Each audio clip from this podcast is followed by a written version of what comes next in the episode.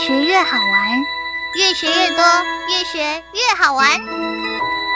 如果教育是春雨，我希望能滋养每一颗种子；如果教育是阳光，我希望能活络伸展每一株幼苗。聆听学子心声，分享教学心得，关怀环境变迁，扩大教育资源的平台。欢迎收听李大华主持的《教育开讲》。教育从倾听开始，一定划得来。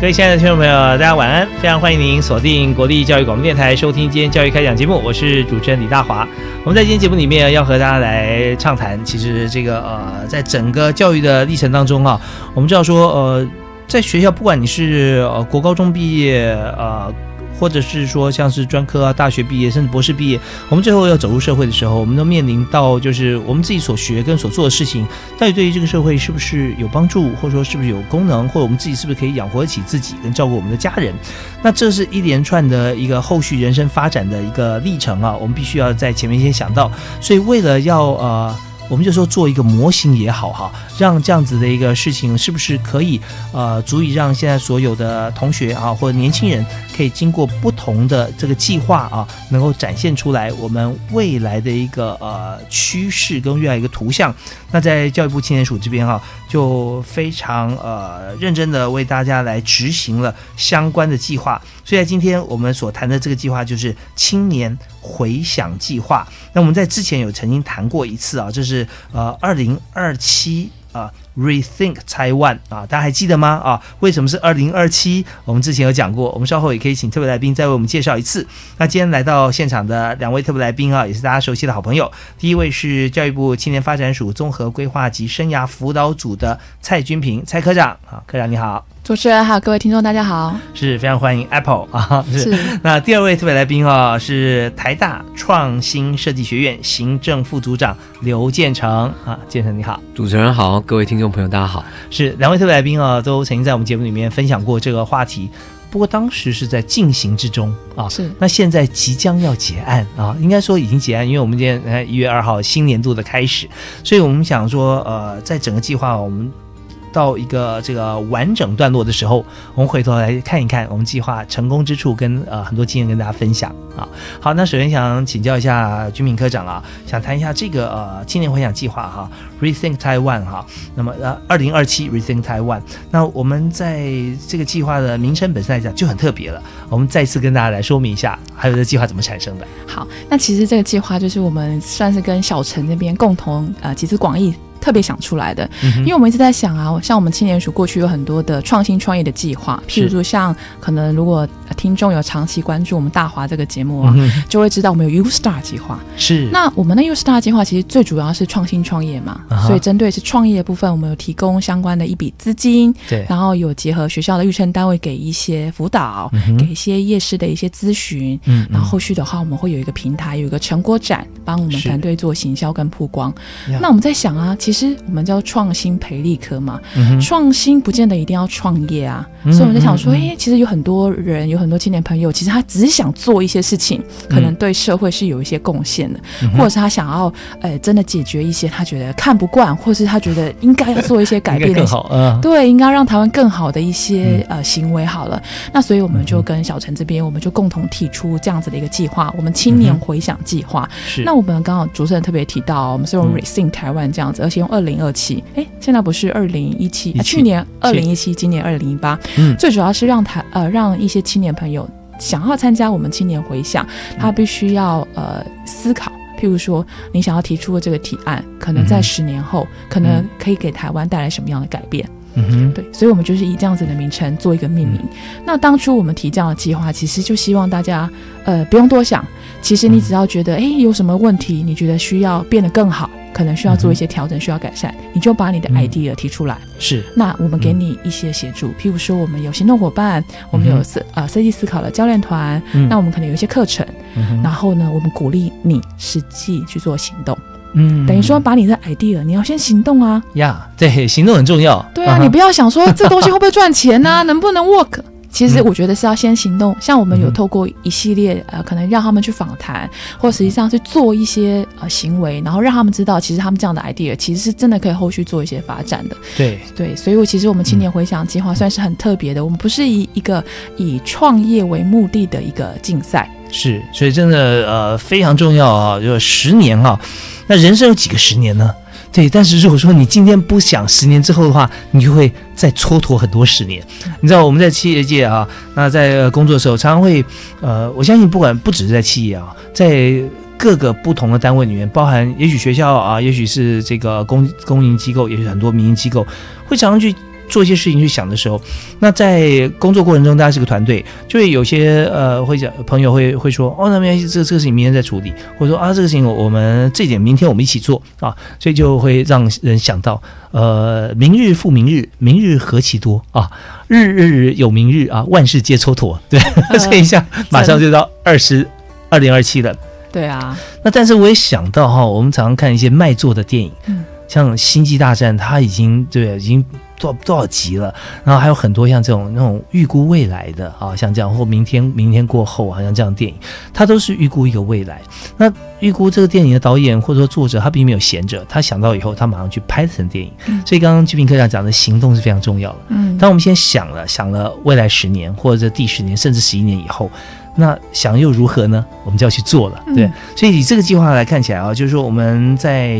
去年啊，二零一七年定的这个计划啊。那而且在二零一七年就结束啊，那中间过程不但想，而且做，嗯做了很多事情。所以在今天节目里面哈，我们等于说要把这个成果啊，也跟大家来做一个非常好的一个分享啊。所以在整个这个过程当中啊，有哪些成果？是不是请居民哥长给我们提示一下？好的，像我们刚刚这个，其实是我们青年署第一次办这样子的一个青年回想计划。嗯，那其实，在过去我们从来不知道这样子的只靠行动能吸引多少青年朋友来参加，所以我们一开始推出这样的计划，其实蛮不错的哦。两呃，我们大概三个礼拜就有两百多组，两百二一十七组，五百二十四个人来报名，等于说提出他的一个 idea。嗯哼，然后之后呢，我们选了四十组的团队。来做一个分享，那当然，这个分享的部分的话，他就必须要跟行动伙伴。我们有点像是 mentor 这样的角色，他去跟他分享为什么他会觉得，哎，这个是个问题。那我觉得是个问题，我想要怎么样去做一些行动，改变这个问题，让台湾可能变得更好，或者是说把这样子的问题做一个消除，或者是其他做一些改变。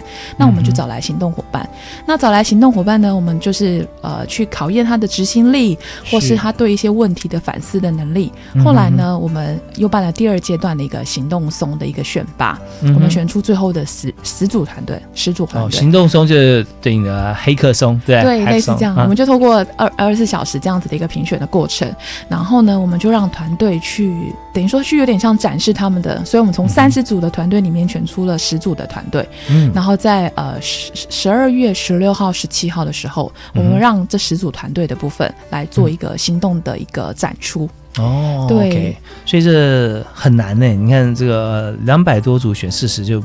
五分之一啊，不到了哈，这样子，那然后再选出最后是十组了，啊，十组。那十组经过了不断的这个呃脑力激荡，然后还有跟这个呃主办单位互相来讨论嘛，嗯，那中间应该他们有很多呃，不管是不是在十组之内，先会有很多想法，然后再受到很大挫折，对不对？然后再想办法去突破啊，能够坚持突破的团队啊，真的是不容易，真的。中间一定过程也发生过很多的故事吧。对啊，那这一部分其实，在台大创新设计学院这边，那刘建成副组长这里啊，也是我记得上次访问的时候，呃，他在没什么时间睡觉，是不是？你知道每天白天要在一起，晚上还要思考，对，还要回应，还要回问题啊。那所以在现在选出这个最后十组啊，但是每一组你都是如数家珍吧？啊，嗯，每一组应该是可以的啊哈哈。对，那他们在这个呃。整个这个评选的过程里面哈，他们要要脱颖而出，要突破他们困难。那我记得那时候也提到说，我们会设计很多情境题给他们去突破嘛，对不对？也会呃有很多难关哈，要让他们去打通。那现在呃选出这十组有没有一个，就是说我们怎么样选出来的？他们最主要是为什么可以晋升到这个前十名？其实有点忘记第一次的我们这个广播是什么时候进行啊。就是如果能够定位的话。我觉得那个时候大概还太天真了，因为到呃 去年十二月这个整个活动做完以后，才知道做这个挑战这件事情，对我们自己主办的人来说有。有多么困难，所以回过头来就是第一次设计，当时应该是在谈说设计给他们的挑战。其实那个挑战还算简单的，就是对身边的人做访纲的拟定、去采访，借由另外一个不同的观点来给我们了解说，哎，这个问题不同的人看来到底是什么意思。其实那个时候很单纯，只需要他 take the first action，就是对这个问题多了解一些，对，那多了去出击。没错，那他也不一定要去找说什么专家学者，就是身边的人，他就可以做访谈，因为你总之多了一个观点来看这个问题。后续各个团队都。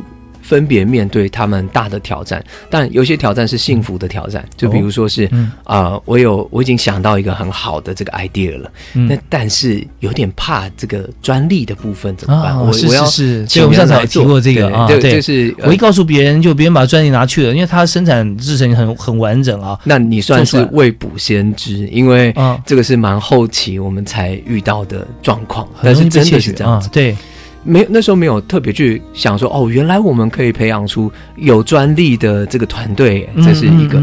那呃，再来就是他们遇到的更多的困难，其实是来自于当这个问题推动的过程中，他面对的事情是，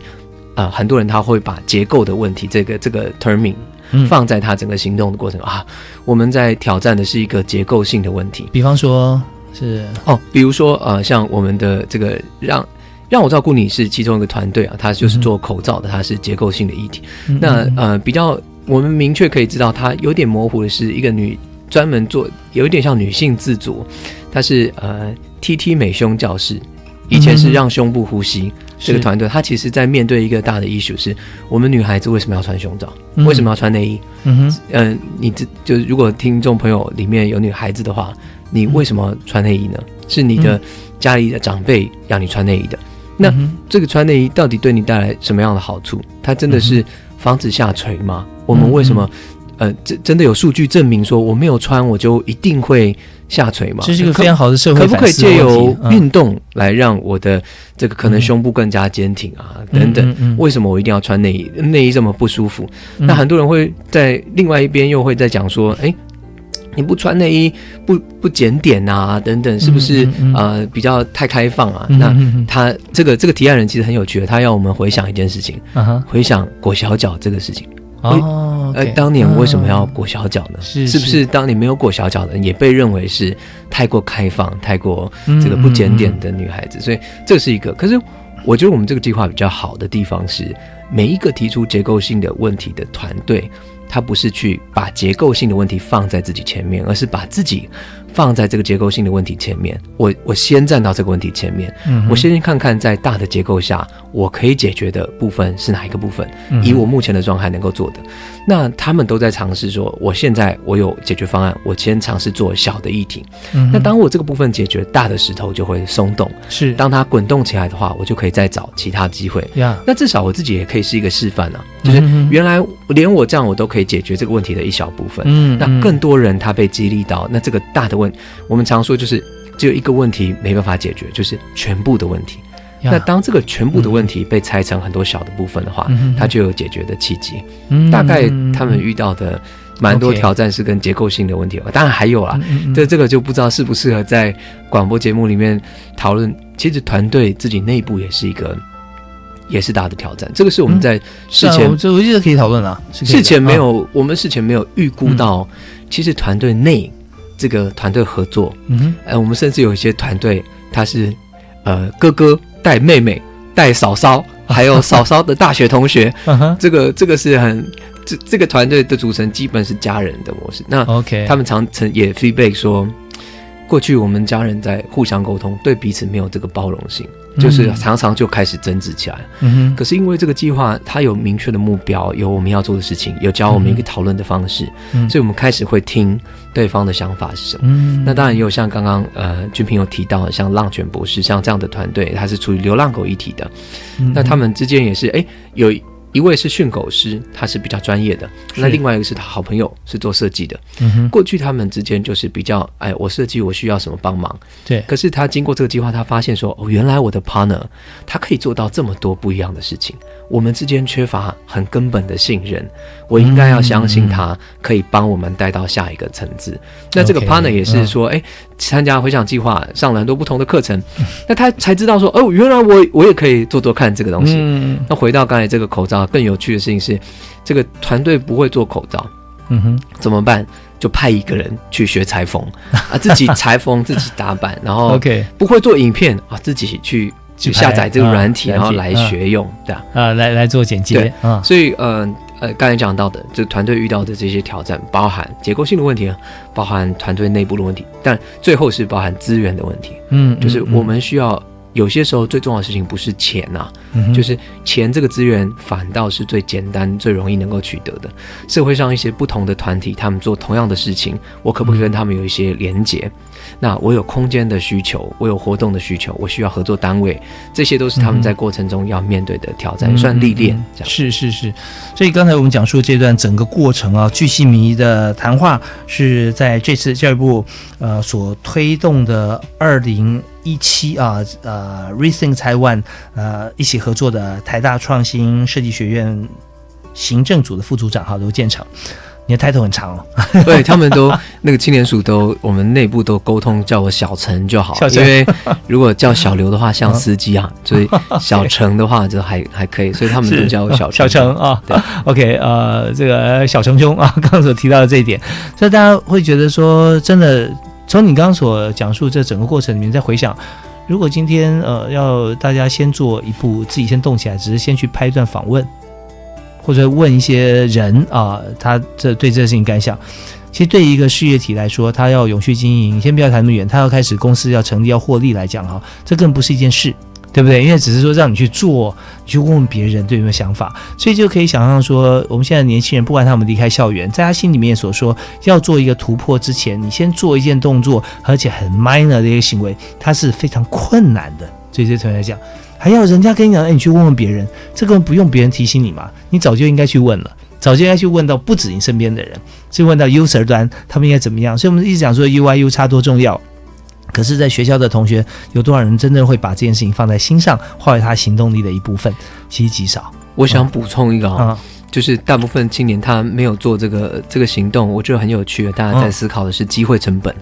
就哎，我今天花这时间我去问他们，我又不知道，想到最后都不可能嘛，反正我就不用做了。对，但是我刚才临时想到，我们总不反过来想，一个有机会成本，我们有机会效益，是机会获益。我们从这个角度来想，就是你不采取这个行动，你怎么知道你还可以获得什么东西？这样，那这个计划某种程度是这个方向。是，所以现在真的我们在很多产业。里面哈，他呃，你说有蓝海吧，呃，只不过你 idea 可能比别人快了一天，哦，快了三天这样子。当别人有更大的资源，然后也想到这一点或观察到这一点，然后行动力比你快的话，你完全就没有能力去跟他并驾齐驱。所以呢，就是你可以做十样创新，里面可能九样失败，只要有。一样成功，你就可以超越你的对手，或成为一枝独秀往前跑的这样的指指标性的企业。好，那我们在这个阶段，我们要稍微休息一下，大家也消化一下我们刚刚所谈的这各种见解。我们回来之后，我们继续来谈这次刚才小程他所提到的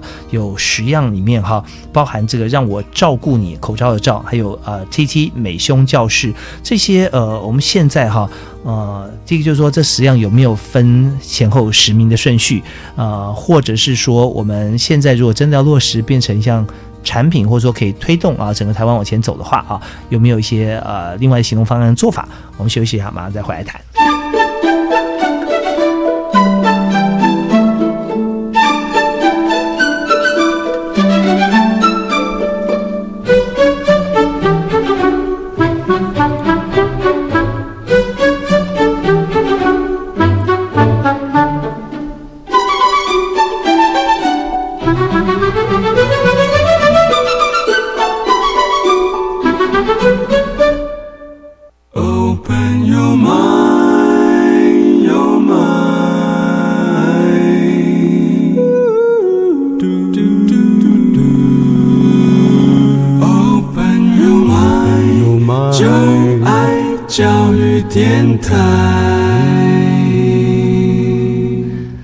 今天我们在节目里面，我为大家所畅谈的题目啊，就是教育部青年署所办的二零二七 Rethink Taiwan 啊这个计划。那在去年呢，已经完美的落实跟结案啊。但是这既然不是结束啊，就就我们就把它这个封装起来，束之高阁，说这个案子当完成了哈，好像是这个 FBI 的这个档案要密存，而是要把这个这次活动里面的一些精华跟大家分享。所以，我们继续要请蔡俊平蔡科长给我们来介绍一下十组团队啊，从两百多组报名，最后选出十组啊，大概他是。怎么样选出来的？呃，这其实这十组算是蛮特别，因为我们我们这个评选也很特别哦。因为我们的评选，过去的评选，哎，我反正你就抽签嘛，你抽到谁，嗯，就是哪个评审来评你嘛。我们这次一开始设定的话也蛮有趣的，我们评审的部分，我们一开始就把名单完全揭露，嗯，每个委员他重视的点是什么，我们会告诉你，你自己选。哇，真透明哎！真的，我们就自己选啊。所以其实我觉得这十组的团队部分，它是用分组的过程去产生的。那我们一开始在做分组的时候，每个委员就会说：“哎，其实我比较看重团队的，譬如说执行力，或者是我比较看重团队的反思能力，或者是我比较看重他们可能目前行动之后的一些成果，甚至是他们团队发挥最大的影响力。超目标导向的。对啊，所以我们就是每每一个。譬如说不，我们那时候是分三组来做一个评选，那每一组我们不同的结合，其实每一组就会有不同的一些看法。那我们就让团队的部分去自己选啦，选了之后，我们再由这一群的评审委员再去共同讨论这十十组的一个名单。那他们每个人看到的点会不太一样，因为我们是分开来做。因为刚刚有说嘛，我们三十组里面要选十组，其实要一整天评完，其实也是很累人的。所以一开始我们就是做按他们自己的意愿。然后我们就做分组，然后分组完之后呢，我们再找这些行动伙伴共同讨论出这十组获选，可以进入到我们最后一个阶段的一个团队的名单。行动伙伴指的是就是。有点像是他们行动过程中给他们一些意见，然后其实是评审吗？也是评审吗？啊，对，因为这个部分的话，可能我们就会找一些可能他们可能也是其实也是青年朋友，他们可能只是比他们早一点点的时间。譬如说，我们有找九九楼的那个我忘记他名字了，Q 刚，对，魏刚，王伟刚，对，还有找到 N 次方的，比如说侯志勋啦，就是可能也是一些青年朋友，可能他们可能也是在创业路上有他们相关的经验了啊，对，然后可以从这过来。人的角度来看看，说他们所经历的，那如果说投射到自己的经验的话，他会不会这样做，或者说他是不是做的更好，或者说他差一点哪里啊？用这种方式来做一些评审。主要想要补充的事情是说，像过去一般的竞赛的评审，它是呃评审导向的，就是评审我有一一些标准，嗯，然后你有没有符合这个标准？你三分啊，十分啊，几分有没有符合标准？这样。那刚刚其实军民讲到，我觉得蛮大的重点是在我相信。我们整个回想团队相信说，公平这件事情，很多时候它是很难达到的。嗯，因为每一个人他的想法确实是不太一样的。对，可是我可以做好一件事情，就是沟通。就他不一定是，我不我不要 guarantee 一定是公平，但我可以做好，就是每一个人之间他都沟通的更清楚，这样。哇，超酷！哦所以下次以后我们有任何的一些这个比赛哈，我们用这种方式也是蛮好的。因为先告诉大家评审其他重视是哪一点，而呃，但是不用选择评审嘛，因为还是十位评审来评所有的团队嘛，是不是？分组的时候，分组哦，好，哎，这个地方其实很经典。我们休息一下，我们稍后回来呃，想起来谈一下这个过程哈，造就了这次活动的成功，其实是蛮关键的一个因素啊。我们稍后回来谈。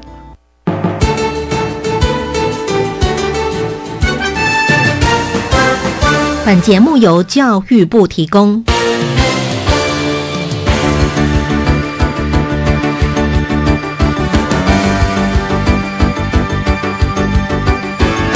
最详尽的政策解说都在教育开讲，教育开讲，教育开讲，都在教育开讲。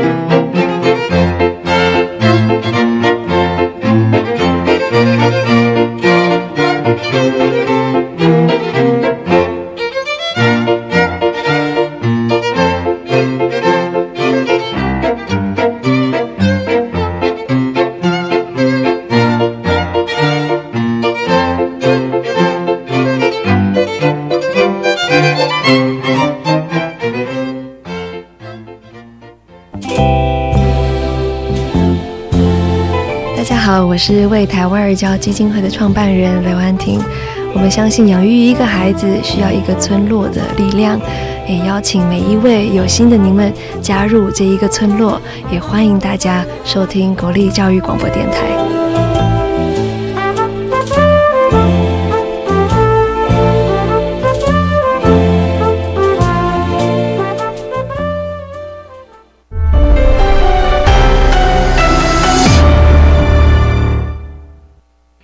时间晚上七点整。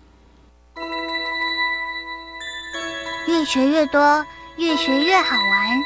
越学越多，越学越好玩。如果教育是春雨，我希望能滋养每一颗种子；如果教育是阳光，我希望能活络伸展每一株幼苗。孩子吃不饱，穿不暖，贫穷。让孩子学业、家计两头忙，别让放弃成为弱势孩子唯一选择。我是吴克群，请掏掏口袋零钱，帮帮孩子童年，支持家福无穷世代计划，翻转孩子未来。家福募款专线：零四二二零六一二三四，零四二二零六一二三四。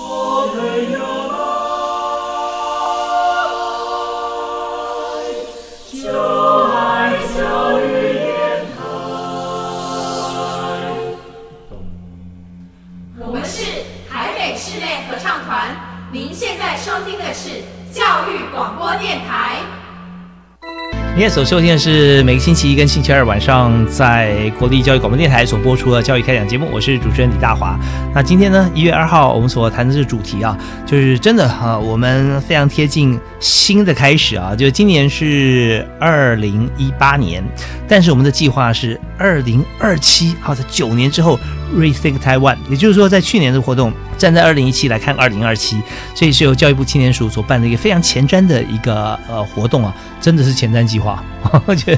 非常呃鼓励年轻人去思考我们的未来，然后未来应该怎么样来应应。所以在今天呃我们的特别来宾，教育部青年署的蔡俊平科长跟台大创新设计学院的行政副组长刘建成小程啊，在节目里面要继续我们来呃谈论啊，因为这是一个很难得有的经验啦，在我现在看起来，台湾好像之前没有过。啊，没有过用这种形式啊，让一群年轻人来报名，两百多组选出四十组、三十组，最后选出十组、三组这样子。在这个评审过程中，特别我们在这个阶段要提，因为这个评审是他们可以去选择评审，是不是？嗯，其实它分成两个阶段的评选哦，在第一个阶段的评，我我们都说一般的评选，它就是设定一个明确的标准。嗯，那其实这个 concept 比较像反过来，就是我们不建立一个标准答案，你要符合这个标准，因为我们从小到大其实都在受这个东西荼毒啊，就是你永远都不是一百分，就是你只是慢慢接近这个一百分。那我们这次尝试的做法，就是希望在评选的过程中，团队也了解评审。评审也了解团队，在事前做好这个沟通，然后把评审他重视的事情让团队知道清楚。那以这个方式去确保所谓的公平性，那让每一个团队都知道说这个是我选的评审，我要负责，然后我也了解他的想法。那这个是二阶的评选，所以我们选出十组的团队，其实某种程度上他们选了他们自己。这个是十组评选的过程，嗯，那到最后，呃，三组评选，刚才有提到，其实是我们最后的发表会的，是去年我们十二月十六、十七、十七号在华山的大的评选会，是。那有讲到我们邀请蛮多重量级的评审，其实这些评审，如果真的要讲的话，我觉得他们私底下是很可爱的，是很好玩的，都是吵成一团的，所以，嗯，这个团队可能自己也不知道，就是在评选后，我们有一个评审讨论的时间，嗯哼。嗯，那我觉得这个计划好玩的一一个点在于，评审不是做节点的筛选，他不是说在这个节点去判断你是怎么样，而是在这个节点我有足够的经验，可以告诉你说，可以让你有一个 benefit，有人在罩着你，他他们都像靠山一样，你你需要的有时候不一定是钱的，就是这些评审一两句话，某种程度可以改变一个团队。对这个节点是中间呢，还是最后？我我们在最后这个节点其实蛮有趣的，是所有评审在讨论最后吵成一团完了以后，决定说好。其实评审自己认为，奖金这个行动金不是真的大的重点，有些时候真的重要的事情是反而是我评审更了解这个团队，评审动用他们相关的资源，他们能够帮忙的地方，去针对这个团队的需求进行帮忙。所以甚至有评审提议说：“哎，我们这个后续的评选，我们赶快结束，好吧？下半场赶快结束，我们多一点时间跟团队做交流。”就是现场跟团队之间面对面讲，不要把他们好像像犯人一样关在台上，然后 这个咨询的方式去对答。那最后是很好玩的，就是三队我们我们这个奖项设计是很特别，我们不设什么奖项，这个奖项的名称就叫做回响，意思是说在这个团队出现之前，回想都是概念而已。我们提出来的概念 re rethink 只是概念，但这三组团队出现。回想才真正存在，所以不是叫什么回响什么鼓励什么奖什么没有，你们就是回想，所以给这些团队一个就是 honor 啊，这个回想。一个代表说未来你们对外就代表回想这个计划这样。那呃评审有特别意识到说，哎，除了三组团队，我们其他团队能不能够帮忙？所以他们最后啊评审致辞的时候，每一个人上台好像都有压力，要说好，我也提供一个我专属的奖项。所以啊，像我们跟山农创的。这个我们邱新威他就提供说，哎，我的空间，我有新的实习，我要提供给申七七的这个团队，他们照顾山林。那他也是很爱海的，但今天没有海，他喜欢自然，就支持这个生七七这个团队。那不同的评审，像活水创投，他活水设计，他就是提供我跟你一个晚餐。那这个晚餐可能价值连城，因为一起吃一顿饭，很多事情就在这个 饭饭席间就促成了。那最后每一个评审上台都像那个年终尾牙，这个总经理被鼓吹说啊加码 加码，每一个评审 抽红包这样子。对，所以这个计划本来设定三个奖的，最后变成七八个这个奖项，这评审自己提供的。砸学校的素养字在阳台上，我讲他讲一句很有意义的话，他说。你们知道啊，这个远古时代，猴子之中有一个人站起来了。对其他猴子来说是很奇怪的，大家都要排挤他。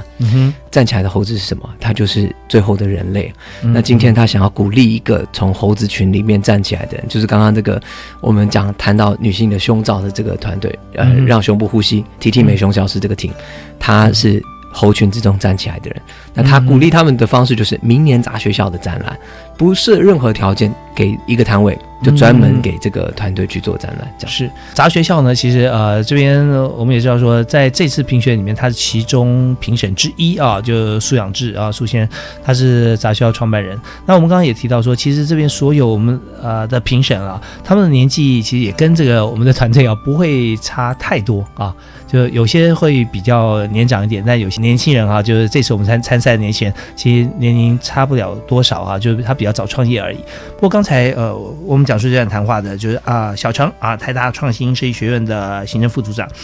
全程在参与过后啊，我发觉说，呃，在最大受益人啊，你是其中之一，对。马上有感，没错，没错啊，对，确实，因为人受到激励之后，就想做很多事情，不见得说真的开公司，不见得是要赚钱，而是说我想要做事啊，做一些开创性的一些工作跟事情。所以刚刚讲到从十组啊到三组啊被被这个高举拖延说他们就代表 rethink 回想这个这样子一件事情，他们就代表人荣誉哈，就远胜过多少的这个奖金。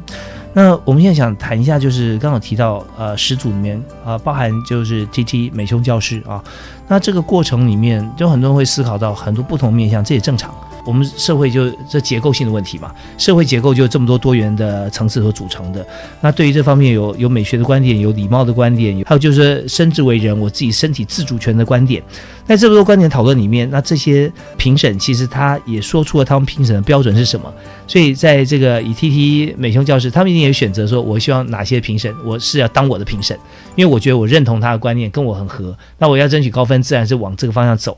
但是也不见得说，因此这个。评审就跟这个团队就紧密契合，评审变成他团队一部分，那评审要坚守他的立场嘛，对不对？所以在这种呃既结合又矛盾的立场上面，评审怎么样给予团队他呃真心的意见，而且又不是为又为反对而反对，因为他们本身就有一个某种观点的契合啊，彼此选择。那他在彼此选择过程里面，他用什么态度来指导呢？有没有一些例子？刚刚提到这个选团队哦，团队选评审，他是在二阶的阶段。那在那个阶段，大部分都是行动伙伴，那是跟着他们一起成长的很多。我们现在在这个台面上，在市场上非常火红的，像好好啊，像酒楼啊，像这些新创团队。那这个选择当时的合作的模式比较清楚，这些评审同时是行动伙伴，他不是给予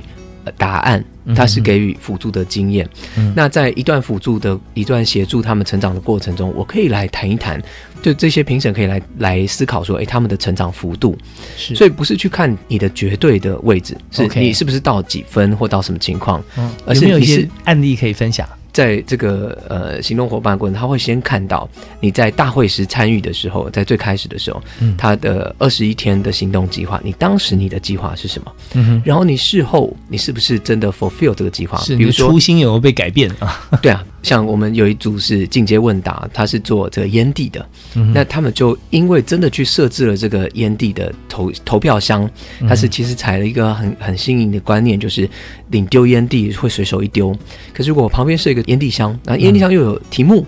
这个题目啊，不知道适不适合这个特别讲，就是当你被困在荒岛上的话，你会选择跟林志玲啊相处，还是另外一个这个女性的角色这样？那做这个投票，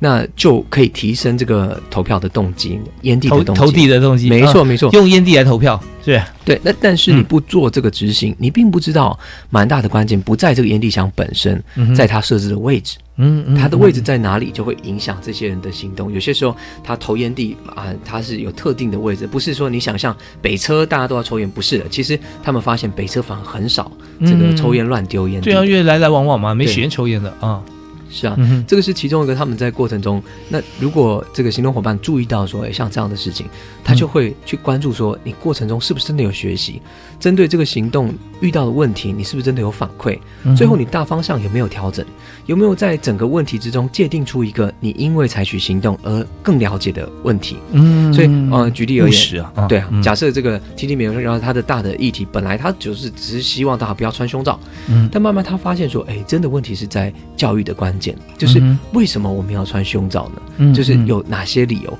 那让人家意识到这件事情，这是第一步。那再来才是行为的改变，再来是行为改变之后，他有什么其他配套的选项？他会知道哦，我可以做运动，我可以用其他方式来维持我本来的目标。嗯嗯，OK。那在这边我们就想到，本来是一个观念了，观念会碰到很多呃反对这个观念的一些冲击。那大家想说，那就是说。怎么样能够克服我们这些世俗的观点啊？这个结构性的思维，所以就变成像法庭上面，呃，一般我们在司法的诉讼过程中，就是谁举证谁败诉嘛。啊，你要改变现现状，好，你提啊。你说啊，就一千万个理由去反对你，对，因为曾经都有人提过，所以这很困难。但是呢，如果说站在大家说回到一个点上，大家一起来思考，就把这些呃阻力变成助力的时候，那当然你要率先提出很多，然后再结合一些呃支持的这个呃人，但在支持你之前，要先讨论过。呃，如果有人看到这个成果，觉得说哇，这个成果怎么做到的？中间是怎么规划的？等等，没有真正的魔法的。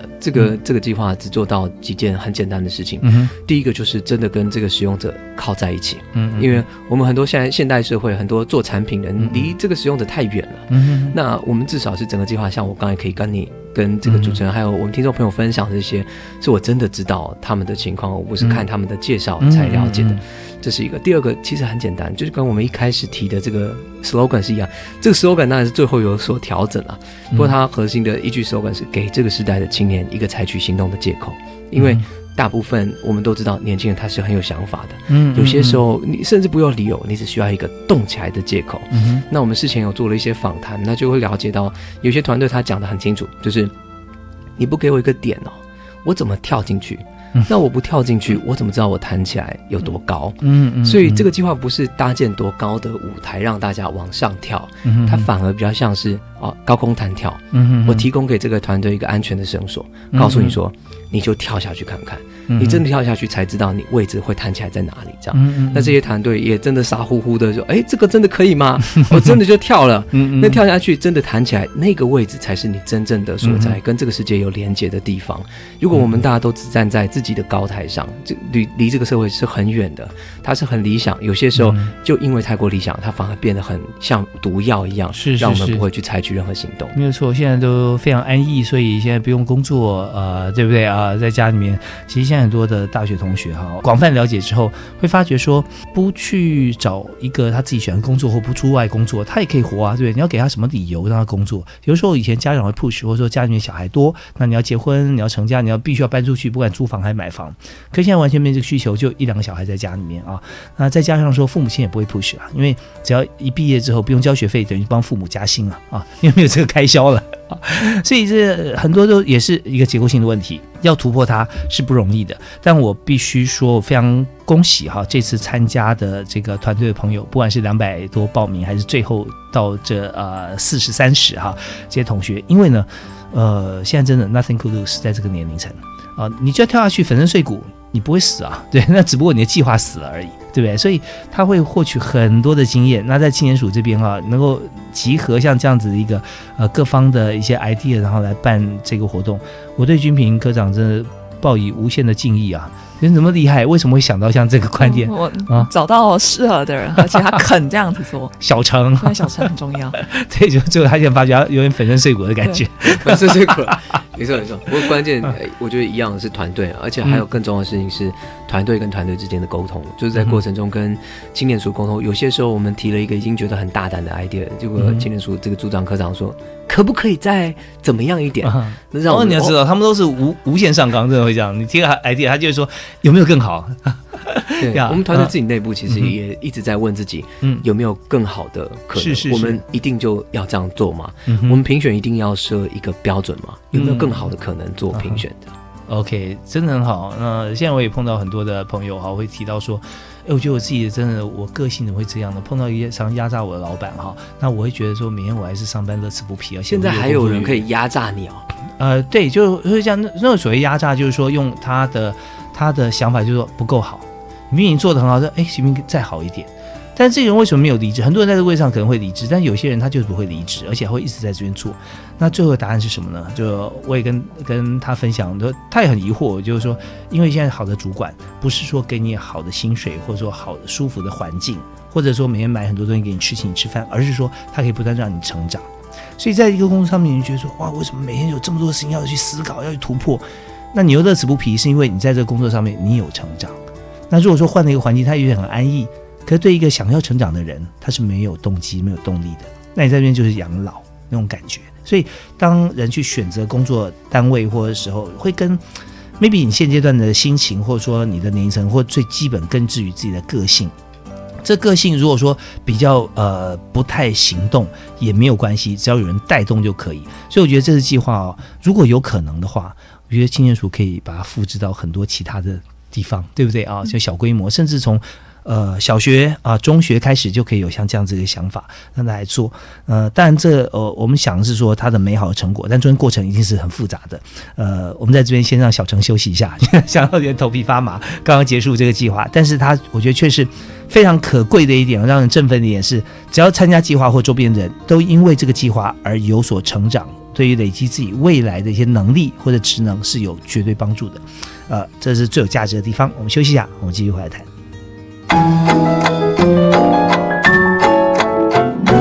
Open your mind，就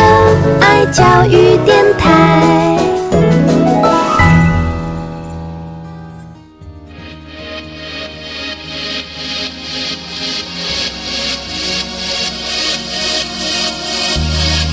讲开教育新观点。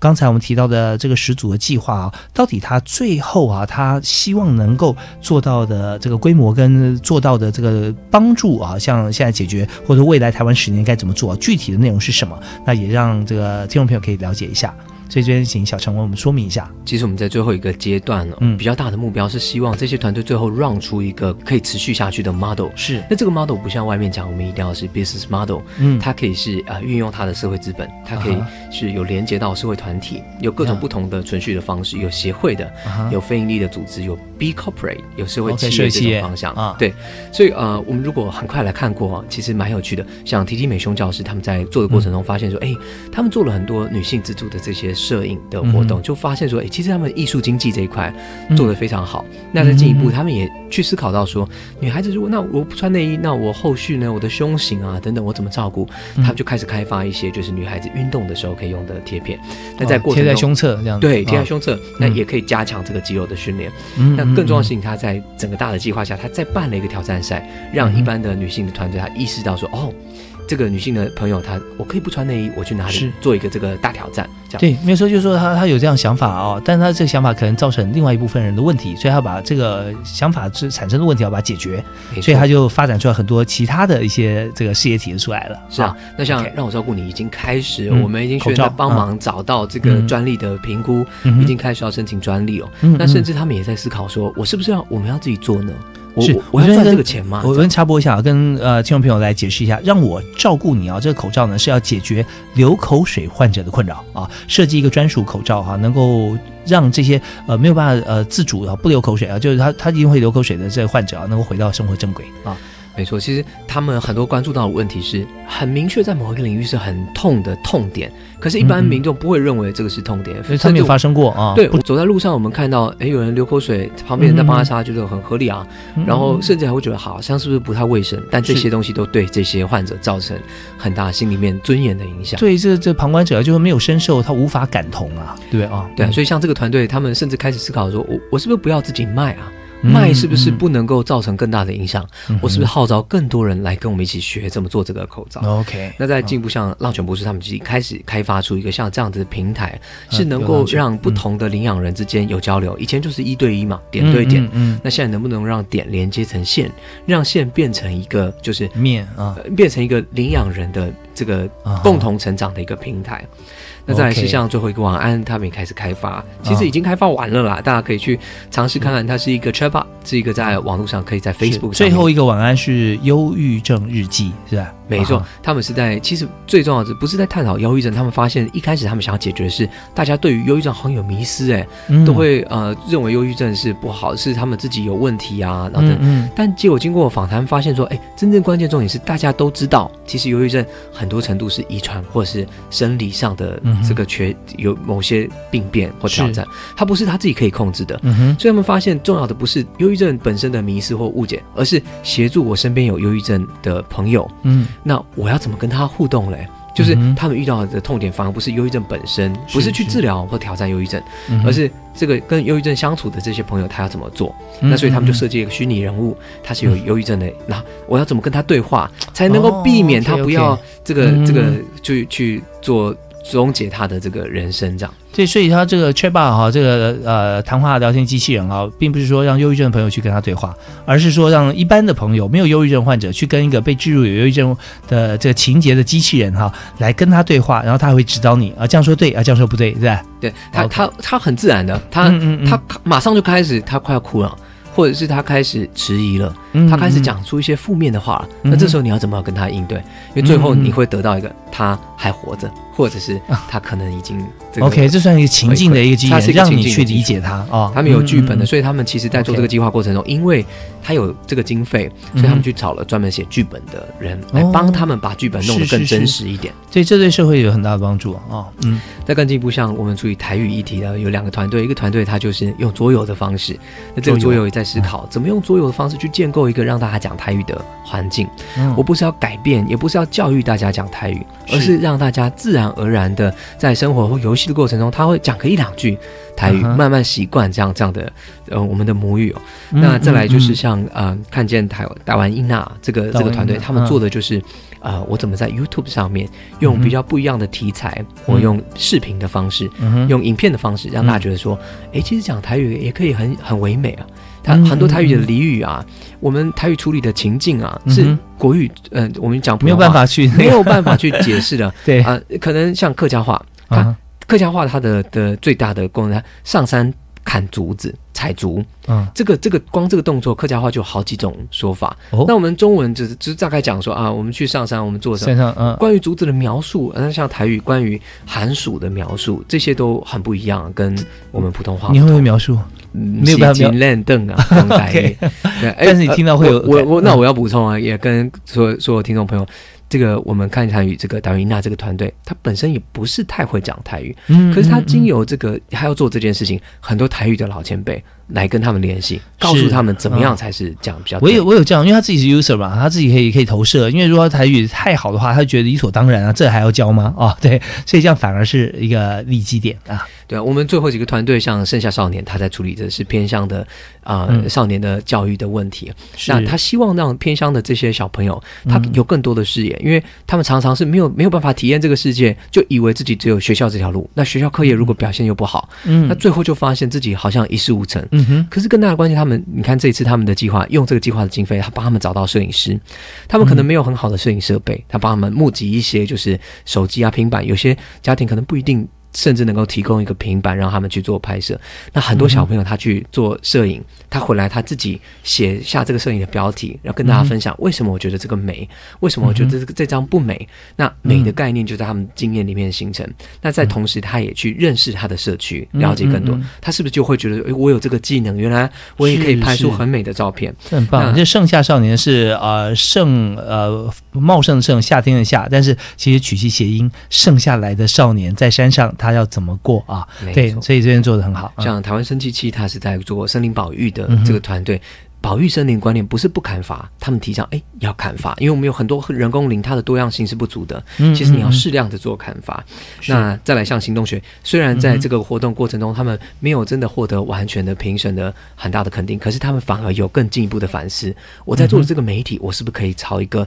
更具体、更实际的方向去努力？这个会后他们都跑过来，我们虽然看起来像失败了，可是我们有更大的反思，团队可能动能会更强。嗯，是，所以我们刚才呃，小陈为我们所谈的这这么多团队啊，其实这里面就是有许多是大家会觉得很亮眼的啊，怎么会想得到啊？有很多大家想不到原因，是因为你没有跟他一起做，因为他本来也没想到这么多，他越做就发觉说，其实可以做的越多啊。那另外一些啊，好像感觉起来没有那么样的亮眼跟成功，但在这边他可以让整个社会知道说这件事情是多么的重要，就算花这么大力气，还不见得能够有很。明显的成果啊哈！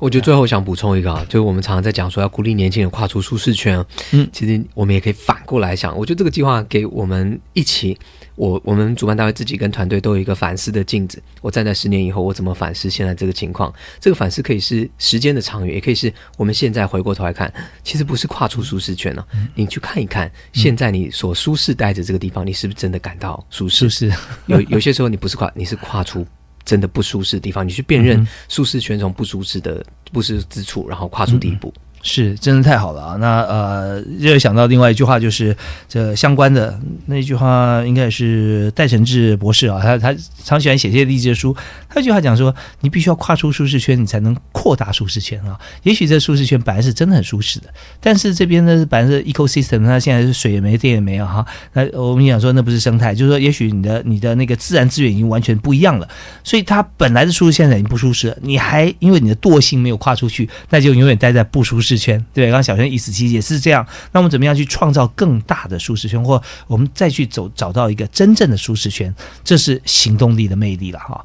好，那我们在今天最后大概有短短不到一分钟时间，请蔡俊平科长来呃，为我们做个结论。哦，其实大家应该知道，说从我们小陈还有我们主持人的互动中，就会感受到我们青年回响真的有很多很精彩，而且有它的魅力在。不过大家也不用紧张，就是因为这个计划真的办的太好了。就从我们十二月 十六号、十七号，很多评委给我们的一些回馈，还有团队当天这个呃，就是不管有没有得奖，都哭了那种感觉。那所以呢，如果你没有参加我们第一届的回响，没关系，我们这计划呢，根据我们去年的执行的经验，我们今年会做一些调整。那如果你对这样的计划有兴趣的话，记得锁定我们教育部青年发展署的网站，我们会随时把这相关的讯息告诉大家。大概几月？大概大概什么时候？我们大概三四月份就会有一个雏形出来了。OK，好好，我们要锁定哈，我们的还剩下这个一点时间，我们可以多上网先看看啊，在去年的这个计划啊，计划就是 Rethink Taiwan 二零二七 Rethink Taiwan 哈，回想计划，我们多了解之后，我们更为未来计划能够充满了一些这个信心。